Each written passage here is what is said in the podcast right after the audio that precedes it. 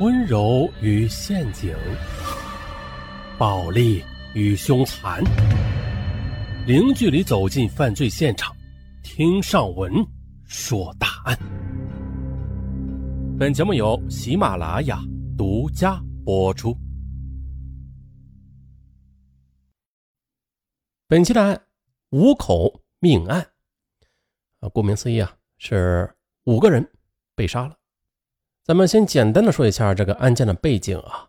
二零一零年的四月九日晚，安徽蒙城发生了一起特大的入室抢劫杀人案，说是当地做卷帘门生意的韦红星及其妻子、儿子、岳父、岳母一家五口被杀害于家中。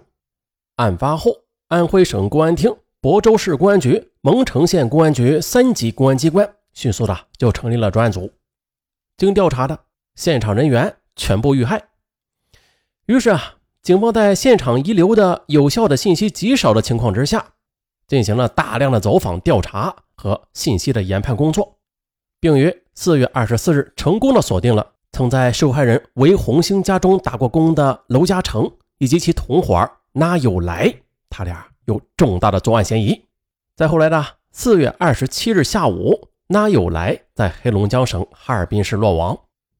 经过审讯，其对伙同娄嘉成到蒙城杀害韦红星一家五口人，又入室抢劫的犯罪事实供认不讳。可是，在四月二十八日，另外一名犯罪嫌疑人娄嘉成的尸体却在吉林省农安县被发现。再后来，二十九日上午的参与此案的预谋的犯罪嫌疑人王丽娜。他呀是那有来的女友啊，他呀是在吉林辽源被抓获的，啊，这个案件好曲折的。那除了那个已经死亡的娄嘉诚，他的同伙那有来是被判处死刑的。面对判决的那有来是没有做太多的解释，他只是在听到法官陈述的刑事附带民事赔偿内容之后，表示愿意卖掉全身的器官来补偿被害人家属。那简单的说一下，这个那有来，那有来是一九七一年生于河北承德市的隆化县，并且是从事餐饮行业多年啊，并且已经考取了高级技师，就是国家职业资格一级厨师资格证。这案发前的正准备自己开店当老板呢，可以说他只是个在生活中随处都可见的普通人。那么，一个原本正常的普通人。他又为何的会突然操起杀人的凶器，从而暴虐到连杀五条人命啊？他这人性裂变的转折点到底是在哪里？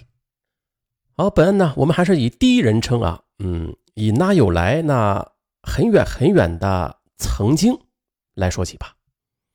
啊，这开头啊，可能有些诗意，但是大家耐心的听，这精彩的剧情呢，也会。慢慢的拉开序幕的，好，咱们开始。尽管过去了很多年，后来又发生了很多事儿，但是呢，那晚在伊马土河旁与秦手牵着手守候星空的情景，我依然是记忆犹新。那晚，暗黑色的伊马土河水在薄薄的冰面下寂寂的流淌，远处。群山在寒夜中简化为一道道雄浑的剪影，头顶冬季的北半球星空就如高高的悬挂在天际的冰河，繁星在略略泛着银白的底色中不紧不慢地眨着眼睛。而就是在这里面，有众多科幻作家都曾经描述过的深秀寺。这深秀寺啊，是一颗星，它具体是哪颗星啊？大家可以百度一下啊。上文就不详解了。你说的深秀寺在哪里呀？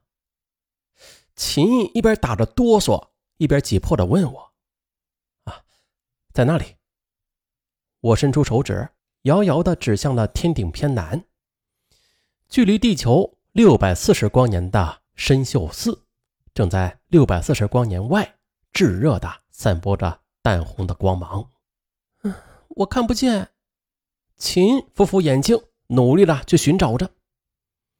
而就在我将他的头拉向我的角度之时，天空已经由镶满钻石的黑丝绒转色转成了幽深的宝石蓝。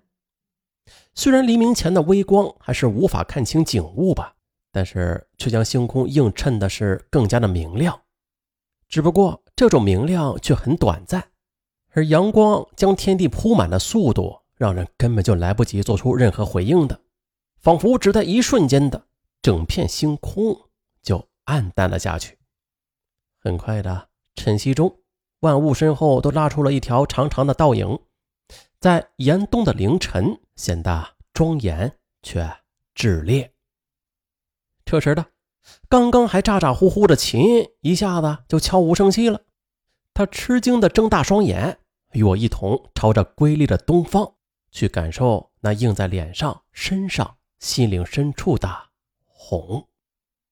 这是一九八八年，这年二月底，作为科幻迷的我和秦。在商议很久之后的，偷偷的瞒着双方的家长，成功的溜出了家门，一起到伊玛突河畔去看日出。我喜欢日出，你呢？秦大声的喊道：“我，我喜欢日落。”我小声回答：“嗯，为什么呀？”秦问我：“嗯，因为日落之后的还有星空可看，而日出后嘛。”一切都明晃晃的摊在太阳底下，实在是令人绝望。嗯，现实有什么不好的呀？黑暗才令人绝望呢。这时的秦娇憨的瞪了我一眼。不，我要你说你也喜欢日出。如果我喜欢日出的话，那除非除非的，我在天亮之后的也能看到星星。我说完就拉着秦飞奔回家。三个月后，哎呦，你还好意思看科幻呢？我看你啊，就是活在梦幻里。秦的妈妈用同情但鄙夷的目光望着我，拿去拿去，你的破书。我急忙伸手去接，但是秦的妈妈却并没有直接的将书递到我手中，而是重重的摔在了书桌上，其中有两本书因为惯性而滑落到了地上。我弯腰拾起的时候。就听到教室里响起了一阵痴痴的笑声。读高三之后，学校又进行了一次分班。我呢，因为学习成绩不好，就进了慢班；秦的成绩好，进了快班。高三的生活苦闷而压抑，不过的，唯一能够给我带来些氧气的，就是我从各个渠道搜集而来的科幻小说和。杂志，我将它们当作宝贝，偷偷的借给了秦，让他与我一起分享那种可以放眼大千世界的快乐。但是啊，我和秦的关系也仅仅的是读书的伙伴而已。你要是再打我家楚秦的主意，我就报警，让警察抓你这个小流氓。说完的，秦的妈妈气呼呼的就转身离去了。可是因为胖。在出门前的还重重的撞歪了好几张桌椅。我抱着书，极度艰难的站在自己的座位上，目送着楚琴妈妈的离开。教室转为安静。接着，就在我要坐下之际，班主任急匆匆的走了进来。给我，他向我伸手。哎，给你什么呀？我问。那你的这些书啊，我暂时没收。等高考结束之后的，你再来取。见我不动，班主任竟然动手来抢，我呢则本能的推开了他的手。不，我不给。啊，那你好好想想吧。要不你留下书给我，要不你和书都离开这儿。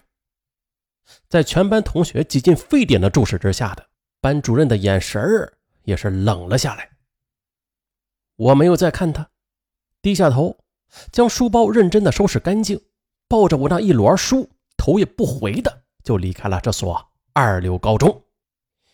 而也就在我走到学校门口的时候，秦他听到消息，跌跌撞撞的从二楼追了下来。喂，哪有来？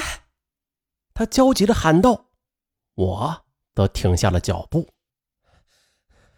那有来？你现实点啊！你再生气也要等高考结束之后再说的。五月的阳光还算温暖，秦的额头竟然全部都是汗。我掏出手帕，仔细的替他擦去额头上的汗水，小声的说了一声再见，带他的转身向外走去了。哪有来？你就是个没用的人！秦在我身后大喊，就像是那天凌晨时他大喊着喜欢日出时一样。我能听出他的失望和委屈，但是我没有回头。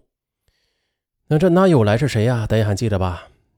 就是前面咱们说的那个入室抢劫、连杀五人的被判处死刑的凶犯之一，那有来？